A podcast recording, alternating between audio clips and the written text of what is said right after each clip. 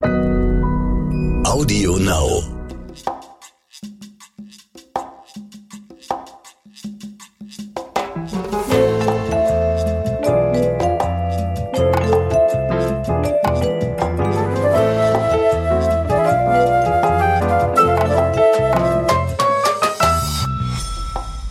Ein frohes und gesundes neues Jahr, ihr Lieben. Wir dürfen das heute nochmal wünschen, weil es ja unser erster Podcast 2022 ist. Ganz genau, dann darf man das noch in der ersten Woche oder zweiten beziehungsweise. Ähm, wir hoffen, ihr seid gut reingerutscht und hattet natürlich auch besinnliche Weihnachtsfeiertage. Wir eröffnen das neue Jahr heute für euch mit einem Feuerwerk. Und zwar wollen wir euch nach sehr, sehr vielen Nachrichten, die wir bekommen haben, endlich ein Update zum aktuellen Stand im Bushido-Prozess liefern. Bushido-Prozess. Falls ich Bushido gesagt, passt auch. Ähm, ja, und das passt außerdem noch ganz gut, habe ich mir so überlegt, äh, weil das ja damals zu Beginn ähm, unserer Podcast-Karriere hier auch unsere allererste Folge war. Du erinnerst dich vielleicht noch, Franka. Leider kann man die ja nicht mehr hören. Ja, das ist richtig. Ähm, war ein bisschen blöd. Allerdings äh, wussten wir dann auch, dass Arafat und Bushido auch gerne mal in unserem Podcast reinhören. Ähm, ja, wenn auf was Verlass ist, dann darauf, dass äh, du regelmäßig zum Prozess musst. Ähm, ich glaube, äh, seit tausend Wochen bist du da irgendwie ein, zweimal die Woche. Zum Glück hast du ja jetzt auch mal ein bisschen Pause. Mhm. Wie oft warst du eigentlich mittlerweile schon da? Also mittlerweile ähm, sind es jetzt 56 Prozesstage, die ich hinter mich gebracht habe. Da hast du mit Bushido mehr Zeit verbracht als mit deinen Eltern wahrscheinlich. Ja, das auf jeden Fall. Ich dachte das jetzt als mit dir. Ähm, ja, naja, aber Bushido war ja nicht die ganze Zeit da, aber äh, die Abu Chaka-Brüder, also Arafat, Nasser, Yasser und Rommel, die schon, die haben als Angeklagte natürlich Anwesenheitspflicht. Mhm, ja, nicht schlecht. Also sind die genauso oft da wie du. Absolut, ja, die sind genauso. Könnte man sagen, ihr habt schon so einen Bond. Äh Wahrscheinlich eher nicht. äh, nee, also ich glaube, äh, die freuen sich nicht, mich da jedes Mal zu sehen. ähm, äh, aber ja, gut, ich kann damit leben. Mhm. Ähm, und äh, zumal ich es ja auch noch bis äh, Ende Juni diesen Jahres mindestens aushalten muss, weil so lange ist der Prozess noch angesetzt. Also wir haben es ja schon mal in ein paar Folgen gesagt, das ist wirklich ein Mörderprozess und dabei geht es eigentlich um gar nicht mal so viel. Ähm, und man will sich auch gar nicht ausmalen, was das alles kostet. Aber damit wollen wir jetzt gar nicht erst anfangen. Viel spannender ist ja das Zwischenmenschliche, was da so ans Tageslicht kommt. Und das ist ja auch das, was euch besonders interessiert hat. Und natürlich auch diese Mischung aus Promis und Unterwelt. Eine Kombi, die euch ja auch sehr interessiert. Nicht umsonst haben wir bereits zwei beziehungsweise drei Podcast-Folgen drüber gemacht. Was ist denn seit unserem letzten Podcast so passiert, seit unserer letzten Folge? Der war ja unmittelbar nach Anna-Marias Aussage im Juni, im Juli, ne? Genau. Äh, naja, einiges natürlich. Ne? Also wo soll ich anfangen? Dich interessiert doch bestimmt wieder am meisten Anna-Maria und äh, wie es mit ihr weiterging, oder? Ja, das stimmt. Mich interessieren ähm, Clanboss und Rapper nicht ganz so, aber ich finde die Rolle von ihr halt in der ganzen Sache super spannend. Ist sie ja auch. Also gebe ich dir recht. Anna Maria ist zweifelsohne eine Schlüsselfigur in diesem Prozess. Aber vielleicht erzähle ich trotzdem mal ein bisschen chronologisch, weil ja nun auch wirklich andere wichtige und auch wirklich skurrile Zeugen ausgesagt haben. Mhm. Also zum Beispiel war Ashraf Ramo mittlerweile da. Äh, das ist der Musikmanager, äh, zu dem Bushido nach der Trennung von Arafat gewechselt ist. Und nebenbei ist er auch noch Sohn einer anderen in Berlin ansässigen arabischen Großfamilie, also einer Familie neben den Abu Chakas. Oh oh. Ja, genau. Das ging ja damals ähm, dann auch alles durch die Medien und äh, der erwartete Clankrieg äh, blieb allerdings aus. Und zwar kann man sagen, weil Bushido sich dann doch fürs LKA entschieden hat. Ashraf war bei seiner Aussage vor Gericht auf jeden Fall überhaupt nicht zu greifen, so wie alle anderen Zeugen aus diesem ganzen Rapper-Szene-Umfeld auch. Er ist zigmal erst gar nicht erschienen und hinterher, als er äh, dann festgenagelt wurde und aussagen musste, hat er fast gar nichts mitbekommen. Also ähm, und konnte also demnach auch nicht viel beitragen. Von Drohungen von Arafat Abu Chaka in Richtung Bushido hat er schon gar nichts mitgekommen. Er wusste wohl, dass die beiden da sich irgendwie so ein bisschen um Geld gestritten haben, aber äh, dass Arafat äh, Bushido irgendwie derartig bedroht haben soll und äh, dass er deswegen äh, Polizeischutz in Anspruch nimmt, fand er komisch und komplett überflüssig. Und vor Gericht hat er irgendwie sowas gesagt, so ja, das ist in unserer Kultur halt anders. Da streitet man schon mal und ähm, äh, geht auch äh, härter miteinander um, aber ich bin da nicht so schreckhaft. Hm. Hört sich ein bisschen auch wie Zeitverschwendung an, dann, dass man den den ganzen Tag hört und vorlädt und so, wenn der eh nichts sagt. Und auch noch so lange auf ihn wartet, genau. Mhm. Aber so kommen, so erklären sich die 56 Prozesstage natürlich, ne? Mhm. Das ist sowieso ein ziemlich nerviges Spiel vor Gericht. Äh, niemand aus diesem ganzen Rapper-Umfeld, der als Zeuge geladen wird, erscheint direkt beim ersten Mal zu seiner Aussage. Das scheint wirklich wie so eine Art Kräftemessen. So nach dem Motto, mit Polizei und Justiz redet man nicht? Ja, genau so. Ähm, natürlich kann sich da niemand seiner Aussage entziehen. Im Zweifelsfall äh, lässt man die Zeugen polizeilich vor, vorführen und sie erhalten dann auch eine Ordnungsstrafe. Mhm. Äh, das wollen die wenigsten dann riskieren und so kam es dann auch zu den Zeugenaussagen von zwei weiteren wichtigen Personen. Ein enger Freund von Anna Maria und Bushido hat ausgesagt und auch noch derjenige, welcher Arafat und den Rapper damals überhaupt äh, erst miteinander bekannt gemacht hat. Mhm. Der hat ja sogar einen Auftritt in dem äh, Bushido-Film Zeiten ändern dich mit Moritz Bleibtreu gehabt, oder? Ja, richtig. In dem Film ist das so ein alter Mann, Mhm. Ähm, es ist aber nicht im wahren Leben. äh, da ist das der sogenannte Hamudi Wasserkopf. Er war da allerdings auch gar nicht not so amused drüber. Also er wollte so nicht genannt werden. Vor Gericht natürlich sowieso nicht. Kann ich verstehen. Ich mache das jetzt auch mal kurz äh, oder kürze es ab. Ähm, er hat Bushido und Arafat damals, als äh, die Agro-Berlin-Probleme losgingen, miteinander bekannt gemacht. Arafat hat dann die Sache für äh, Bushido geklärt und beide sind enge, dicke Freunde und Partner geworden. Hamudi Wasserkopf hat sich dann lange Zeit ähm, als Drittel dieses Teams gesehen, äh, weil er die beiden ja bekannt gemacht hat und er hat gedacht, dass äh, ja, die sind alle Brüder und so. Ähm, er hat außerdem monatlich 1200 Euro bekommen. Und als er dann aber herausgefunden und hat auch gedacht, das wäre auch ein Drittel der Einnahmen, muss man mhm. sagen. als er dann ähm, äh, allerdings mitbekommen hat, äh, dass Arafat und Bushido längst Millionen scheffeln und äh, von 1200 Euro, äh, was weiß ich, davon darüber gar nicht mehr reden, äh, ist er enttäuscht und hat sich verarscht gefühlt. Logischerweise. Ja, also mhm. obwohl äh, es ist auch nicht die hellste Kerze auf der Torte. Aber äh, heute sind beide für ihn gestorben. Und ähm, naja, auf jeden Fall sonst wieder ähnlich wie Ashraf Ramu davon, dass Arafat Bushido ans Leder wollte und Leute auf ihn und seine Familie angesetzt haben soll, weiß er nichts und hat das hat auch hat das auch nie behauptet. Mhm. Aber soll es laut Anklage soll es doch so gewesen sein, oder nicht? Ja, genau. Hamudi Wasserkopf soll Bushidos Fanfreund Sari H. gewarnt und erzählt haben, dass Arafat was Großes plane. Er solle sich besser von Anna Maria und Bushido fernhalten. Mhm. Allerdings äh, ist Sari H., der auch mittlerweile als Zeuge gehört wurde, vor Gericht auch wieder zurückgerudert. Hamudi Wasserkopf hätte ihm das zwar erzählt, aber er selbst habe diese Warnung überhaupt nicht ernst genommen und sei auch null beunruhigt gewesen und auch als er Anna Maria davon erzählt habe, äh, sei diese ganz normal gewesen und nicht verängstigt und man hätte, hätte das eher so abgetan. Mhm. Okay, dann äh, wissen wir das jetzt. Ähm, aber so läuft das jetzt gerade da ab. Das ist ja irgendwie auch äh, zum Wahnsinnig werden. Und jetzt bitte, was hat Anna Maria dazu gesagt? Ja, so läuft das ab schon ganz schön zum Mäusemelken. Und äh, die große Frage ist, ob das dann wirklich noch eine, für eine Verurteilung reicht, beziehungsweise was man den Angeklagten dann überhaupt noch beweisen und vorwerfen kann, äh, wenn alle zurückrudern und keiner irgendwas mitgekriegt hat und alles doch gar nicht so war. Aber Anna Maria hält auf jeden Fall dagegen. War ja zu erwarten, hat sie ja bisher immer gemacht. Sie hat ja letztes Jahr äh, bereits zweimal ausgesagt und musste sich dann wegen der anstehenden Trainingsgeburt äh, zurückziehen. Bei Instagram hält sie uns und ihre Follower auf dem Laufenden. Die Drillinge sind wohl auf. Deswegen sitzt sie ja jetzt erst wieder im Zeugenstand, ne? Äh, ja, richtig. Ähm, aber vielleicht noch ganz kurz. Äh, sie hat sich ja dann äh, im letzten Jahr äh, auch irgendwann durch Atteste und so weiter entschuldigen lassen. Und selbst das hat äh, noch für böses Blut und hin und her im Prozess und in den sozialen Medien gesorgt.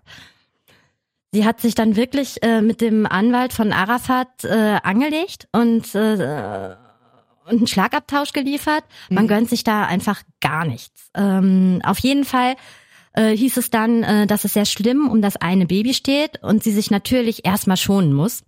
Ursprünglich wollte sie äh, aber bereits im November weiter aussagen. Wow.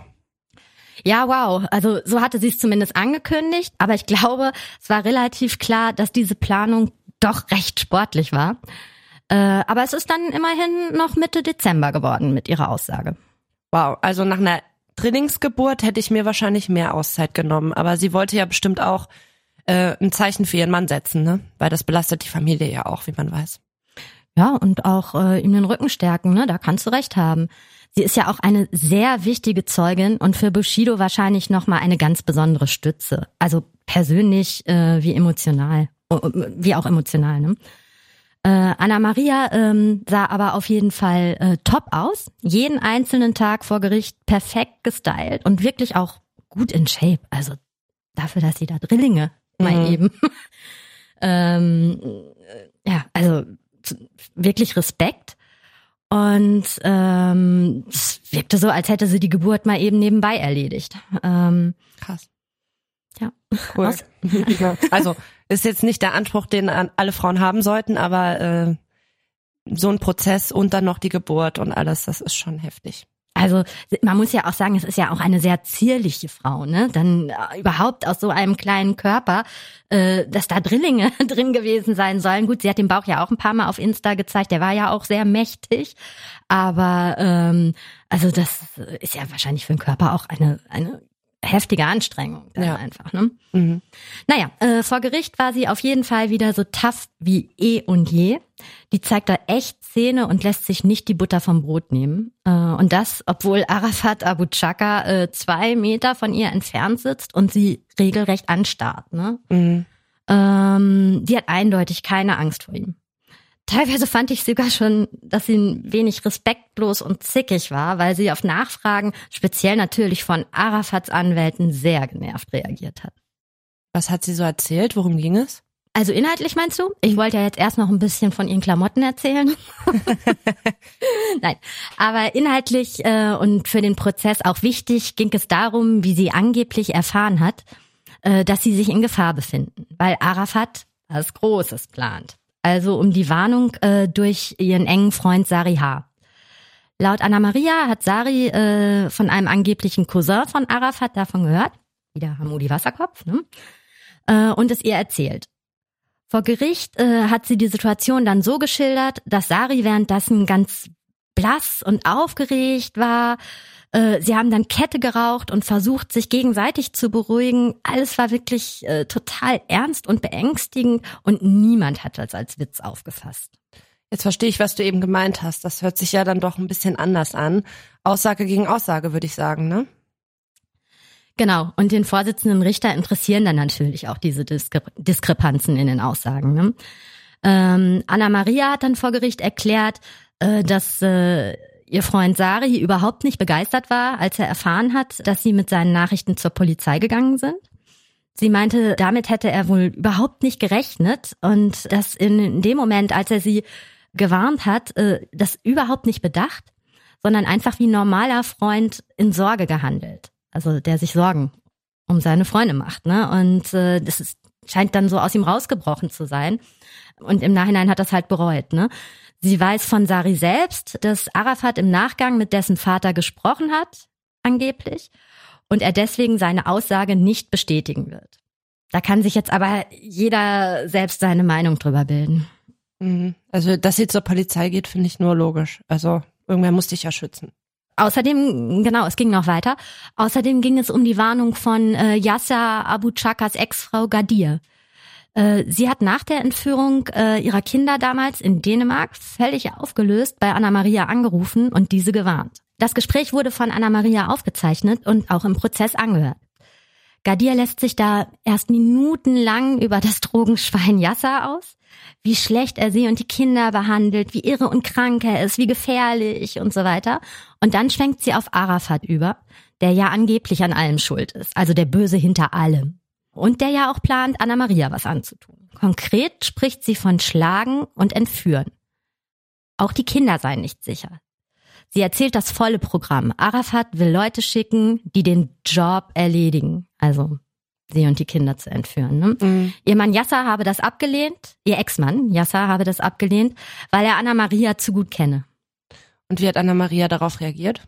Naja, die Übermama ist natürlich geschockt. Zumindest scheint es so. Sie schimpft auf dem Telefonmitschnitt auch über Arafat, lästert über ihn und sagt immer wieder, oh Gott, ich habe solche Angst. Mhm, verständlich. Ja, klar. Also mit Arafat Abu Chaka im Nacken oder mutmaßlich. Und jetzt aber noch mein kleines Bonbon für dich. Was meinst du, wer während dieses Warnanrufs von Gardier neben Anna Maria gesessen hat, beziehungsweise wer ihn sogar aufgenommen hat? Weil dafür braucht man ja zwei Handys. Mm, Bushido? Nein, Sariha. Ah, okay. Aber ist der denn nicht derjenige, der gesagt hat, er hat von nichts mitbekommen? Ja, und alles heruntergespielt, ne? Also so viel dann in Sachen Glaubwürdigkeit. Also der hatte ja erzählt, nein, es hat sie überhaupt nicht aufgeregt und sie haben gewitzelt darüber und so. Arafat nicht ernst genommen. Das hörte sich bei Anna Maria anders an. Ähm, der Zeuge betreibt übrigens einen Handyladen in Berlin, also Sariha. Äh, und ähm, obwohl er wirklich das war ein netter Typ vor Gericht, kann man nicht sagen. Ne? Ziemlich sympathisch und äh, nett hat er vor Gericht gewirkt. Äh, aber man hatte einfach seit, nach seiner Aussage doch einige Fragezeichen über den Kopf. Also da hat definitiv nicht alles gepasst. Und besonders peinlich wurde es wirklich, als der Richter sein Handy sehen wollte zu Beweiszwecken. Äh, das wollte er aber offensichtlich nicht abgeben. Also wer tut das schon gerne? Und hat behauptet, er habe es nicht dabei. Hm, das ist ziemlich unwahrscheinlich. Ah, also er hat ja einen Handyshop aber davon mal abgesehen, wann hat man denn sein Handy mal nicht bei? Also das. Genau. Ja. Und in diesen Zeiten, dumm nur, dass auch im Gericht 3G herrscht. Äh, und er hatte bereits gesagt, dass er geimpft ist. Äh, hat dann zwar wirklich auch noch versucht, also es war wirklich ein Rumgelügen dann da, rum, also ein Rumlügen dann meine ich. Mhm. Äh, also er hat dann noch versucht anzugeben, dass er einen Test gemacht hat ähm, und äh, da wurde der Richter dann aber auch irgendwann sauer und wollte den Test sehen. Und natürlich gab es den Test dann auch nicht. Und das wurde immer peinlicher. Oh je, das hört sich echt so an. Ja, aber es wird noch schlimmer. Das Handy war dann nämlich auf einmal bei seiner Anwältin im Auto. Mhm. Hatte einen Zeugenbeistand. Äh, wie es da hingekommen ist, spekuliere ich jetzt mal bewusst nicht. Aber äh, diese musste dann daraufhin los, hat der Richter angeordnet und es während der Verhandlungen holen und sie hatte hohe Hacken an und die kam dann dermaßen schnaubend in den Gerichtssaal mit diesem Handy zurückgetrabt. Ne? Also es war schon sehr amüsant. Was war dann auf diesem Handy drauf? Das da, da wurde jetzt sehr viel äh, Trubel drum gemacht. Ach, keine Sensation. Also verstehe ich auch nicht richtig. Äh, Sariha ist ein Bushido-Fan der ersten Stunde, muss man sagen, und verkraftet bis heute nicht, dass der Rapper nichts mehr mit ihm zu tun haben will. Äh, deswegen also er hat noch im November versucht, den Kontakt wieder aufzubauen und schreibt sowas wie, äh, also diese äh, Nachrichten, diese Insta-Nachrichten waren dann eben auf dem Handy. Ne? Mhm. Ähm, Bruder, ich werde vor Gericht so aussagen, wie es wirklich war und so weiter. Und äh, Bushido reagiert da aber schon gar nicht mehr drauf und lässt ihn links liegen. Also der hat keinen Bock mehr. Aber gab es da nicht auch einen Chat zwischen Sari und Anna Maria, in dem es um die Eheprobleme ging? Ja, das Eheleben der Fershishis wurde auch wieder bis ins kleinste vor Gericht thematisiert. Manchmal habe ich das Gefühl, ich bin da mittendrin statt nur dabei. Aber das ist ja jetzt wieder ein Thema, was mich äh, sehr interessiert. Ja, Erzähl doch mal. Weiß. naja, also die Beziehung äh, der beiden muss sehr, sehr leidenschaftlich und turbulent sein, mit ganz vielen Höhen und Tiefen. Sariha hat äh, im Prozess behauptet, dass Anna Maria sich ständig von Bushido trennen wollte und dieser deswegen oft sehr fertig war. Das klang schon relativ negativ. Also äh, Anna Maria hingegen hat das Ganze dann selber re relativiert. Und äh, weil sie dann auch natürlich auf die Eheprobleme angesprochen wurde vom, angesprochen wurde vom Vorsitzenden Richter. Natürlich hat sie gesagt, sind sie ein leidenschaftliches Paar, streiten und lieben sich und trennen will sie sich angeblich sowieso mindestens zweimal im Jahr von ihrem Anis. Aber man rauft sich immer wieder zusammen. Und natürlich haben sie sehr, sehr viele Probleme, nicht zuletzt auch jetzt wegen der ganzen Umstände und Polizeischutz und so weiter. Und äh, die Zeiten sind nicht rosig, aber ähm, man am Ende des Tages hält man eben zusammen. Mhm ist immer so, da merkt man, wie fake auch diese Insta-Welt ist, ne? Da zeigen sie sich ja immer so harmonisch und auch in der Doku, aber natürlich ist, haben die auch Probleme, ne? Bei acht Kindern äh, kann man, kann ich mir vorstellen, dass das auch nochmal zusätzlicher Stress ist. Ja, das Äh, aber da bin ich raus. Also kann ich mir, da hört meine Vorstellungskraft auf. Was ich aber noch erwähnenswert finde, ist, ähm, dass Anna Maria mal wieder erzählt hat, äh, dass sie die Hosen anhaben und die Starke sein musste. Also Bushido war da absolut nicht äh, zu in der Lage. Sie hat ihn in den Urlaub geschickt, sie hat seine Handynummer geändert, sie hat versucht, die Dinge mit Arafat zu regeln und so weiter und so weiter. Bushido hat sie da völlig alleine gelassen, beziehungsweise er noch blockiert. Äh, sie hat erzählt, wie frustrierend das war. Vor den Treffen mit Arafat ähm, hat sie ihn eingeschworen und, und ihn richtig gestärkt. Also sitzt gerade, alleine schon, dass man sowas seinem Partner sagen muss, ne? Mhm. Sitz gerade, äh, schau ihm in die Augen, sprich mit klarer Stimme und so weiter. Und ähm, sie hat dann aber auch erzählt, sobald Arafat dann in den Raum gekommen äh, ist, in den Raum betreten hat, äh, war alles zunichte. All ihre gutes, positives Zureden und so. Bushido hätte da gesessen wie ein Häufchen Elend, wie ein Kaugummi, wie Wachs. Er hat halt riesen Angst vor ihm, ne? Nach fünf Auftritten ist Anna Marias Aussage nun bis aufs Weitere beendet. Ähm, und äh, natürlich kann sie jederzeit wieder in den Zeugenstand geladen werden. Der Prozess läuft ja noch ein bisschen. Ich freue mich. Äh, jetzt könnte demnächst mal ein Rapper-Gipfeltreffen anstehen. Konsorten wie Flair, Samra, Ali Boumaier, Lars Unlimited und so weiter stehen noch auf der Zeugenliste. Außerdem hat Arafat angekündigt, sich vielleicht bald mal zu äußern. Oh, das wäre doch äh, mal spannend, oder? Ja, das wäre ein Kracher. Darauf warten wir ja quasi alle. Aber ich fürchte, das war nicht so ganz ernst gemeint von ihm. Er und Anna Maria haben sich im Gerichtssaal äh, ständig angepiekt und angefrotzelt. Und er hat irgendwann äh, irgendeine Antwort von ihr mit den Worten kommentiert, öh, warum hast du das nicht auch aufgenommen? Und Anna Maria hat Humor dann, hat er auf jeden Fall, ja, ja, finde ich. ja, also er ist ein, ja, doch schon, also ist schon ein gewitztes Kerlchen. Ähm, Anna-Maria hat auf jeden Fall dann schlagkräftig äh, zurückgefeuert, äh, warum sagst du denn hier nicht aus? Und äh, Arafat meinte dann, kommt noch. Der Vorsitzende Richter, der ist dann irgendwann natürlich dazwischen, weil der guckt sich ja nicht an, wie die sich da gegenseitig. Wie so eine Soap-Opera da Ja. bei euch im Gerichtssaal, ey. Ja, aber wirklich, der ist dann auf jeden Fall irgendwann dazwischen und hat gesagt, äh, Moment mal, wenn mir, wenn Herr Arafat Abu Chaka aussagt, bin ich der Erste, der das erfährt. Also ähm, Naja, da, also wenn du so erzählst immer von dem Prozess, dann muss man sich ja keine Sorgen machen, dass es dir langweilig wird, auch nach äh, 60 Prozesstagen nicht. nee, äh, Gott sei Dank, ich habe ja auch noch einige vor mir. Ja. Ja, wir hoffen, dass euch äh, heute auch nicht langweilig geworden ist bei unserer Folge und wünschen euch eine tolle Zeit und bis zum nächsten Mal. Ja, vielen Dank fürs Zuhören. Wenn ihr Lust habt, könnt ihr euch ja die anderen Bushido-Folgen auch nochmal anhören, wenn ihr sie nicht schon gehört habt.